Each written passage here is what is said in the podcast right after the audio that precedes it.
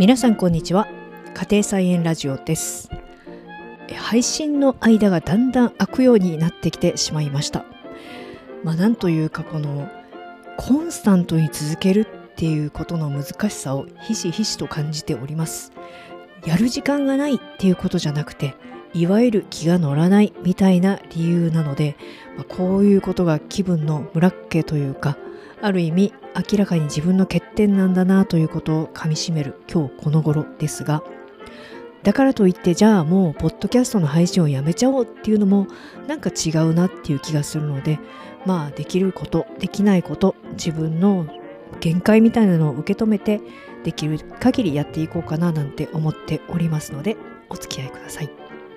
さて今日は春菊についてお話をしてみたいと思います。春菊というのは私にとって味においても栽培においても苦手な野菜でした。まず味なんですけれども苦いし独自のえぐみというかあと茎の部分が案外硬かったりなんかしてなんとなく食べにくい野菜っていうイメージでした。あと栽培する面においてはなんかあんまりうまくいかないという印象が強かったです。昨年の2022年の9月に春菊の種をまいてみたんですけれどもほとんど発芽しませんでした、えー、筋に巻いて1メートルぐらいの長さに巻いてみたんですけれどもその中で発芽したのはなんとわずかに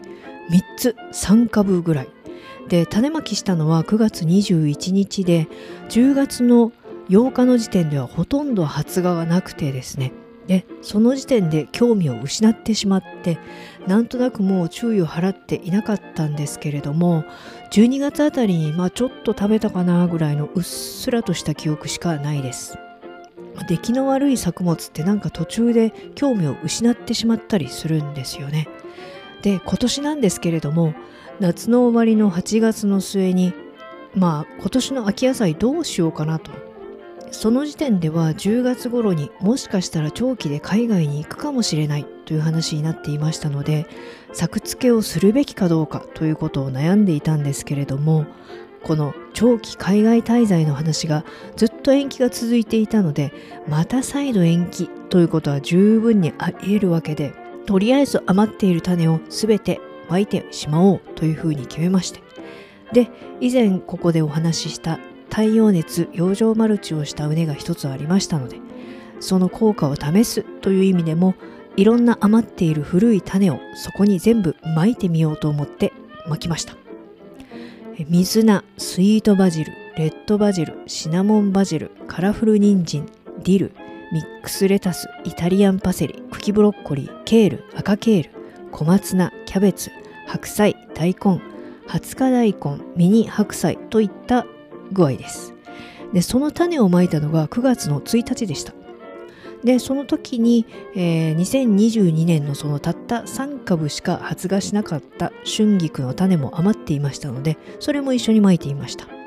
だいたい1メートルぐらいの長さで筋巻きにしてみたんですけれどもまあ正直全然期待はしていませんでした。去年の種ですし。で、まあ、去年失敗してるから今年はもう発芽すらしないだろうみたいな感じに思っていたんですが1週間以内に発芽を始めてでしかもまいた種がほとんど発芽しました。ね、発芽したての双葉ってめちゃめちゃ可愛いなといつも思うんですけれどもはてこれはどうなるのかなと思っていたらその後1週間後ぐらいに見たらどんどん育っていて種まきしてから1ヶ月後ぐらいにはもう5センチを超えていて結構その間も詰まってきたので間引きしながら間引き菜を食べていました。私はこの間引き菜というのが実は葉物野菜の中では一番食べ頃なんじゃないかと思っておりまして春菊だけではなくて水菜小松菜あと大根の葉っぱなんかもそうなんですけれども間引いて食べる時のこの柔らかい状態のものが一番美味しいんじゃないかっていう気がしています。サラダにしても美味しいしあと味噌汁なんかに入れても美味しい。たくさん取れるので豊富に食べられますし結構その間引き菜を楽しみにしていたりもします。でこの春菊の間引き菜に関しては、え、私の苦手な春菊のあの苦味とかえぐみみたいなものがほとんどなくてしかも柔らかいのでとても食べやすいんですよね。で10月に入ってからも隣に植えてあったディルは青虫にどんどん食われていったんですけれどもこの春菊は何の虫もつかずに綺麗な葉っぱがどんどん育っていきました。10月の中旬頃に収穫してサラダにしてみたんですけれどもとにかく美味しい。うん。どう表現したらいいのかわからないですけれども、まあ、私の家族はあまり春菊が好きではないんですけれどもサラダで春菊を出したところ最初はえってちょっと嫌な顔をしていたんですけれどもでも食べ始めたらすごく美味しいということであっという間に平らげてくれました。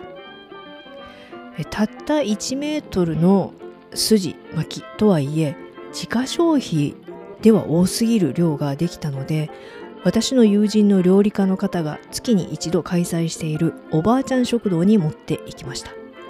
ワンコインで近隣の比較的高齢の女性のための食事会なんですけれども毎回とても良い雰囲気です。女性同士の来やすさっていうんですかね。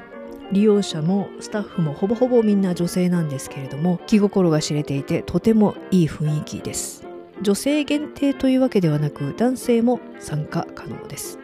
でそこへこの春菊をたくさん持って行って調理をしてもらって皆さんに食べていただきました。フルーツの柿をあしらったサラダだったんですけれども柔らかくてほのかに苦いでも苦すぎない春菊と。今が旬の柿との相性は良くてですね、えー、良い野菜というのは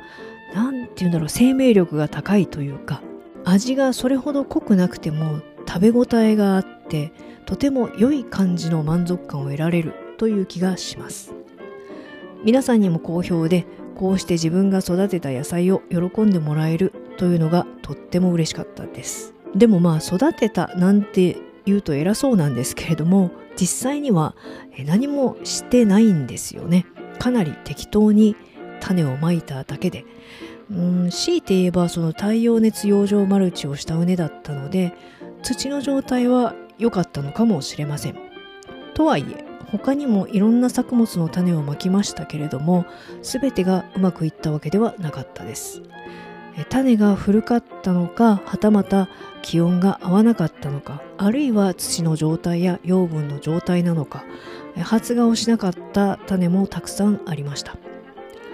パセリは全然発芽しない一方でコリアンダーはわさわさとできたりあるいはカラフル人参大根はいい感じなんだけれども20日大根はなんかいまいちとか。基本的に油中はほとんど発芽しなかったんですけれどもその中で茎ブロッコリーだけはなぜかすくすく育って今も育っています。この春菊の味をもう一度味わいたくて10月の中旬に新しい種を買ってきてまた種まきをしてみましたがそろそろ2週間ほど経つんですけれどもまだ発芽していません。温度が高くなければ発芽しないというような作物でもないようですので、まあ、これがどういうことなのかなっていうのは本当によくわからないですね。謎です。はい。まあこういうことをね繰り返していくうちにこういう理由で発芽するんだなとかしないんだなとかいうことが分かっていくのかななんて思います。まあ、成功と失敗を繰り返しながら学んでいくということなんでしょう。うんただ本当に今年食べた春菊がすごく美味しかったので今後も春菊は作れるようになりたいなというふうに思っています。はい今日は春菊についてのお話をしました。お相手は真央でした。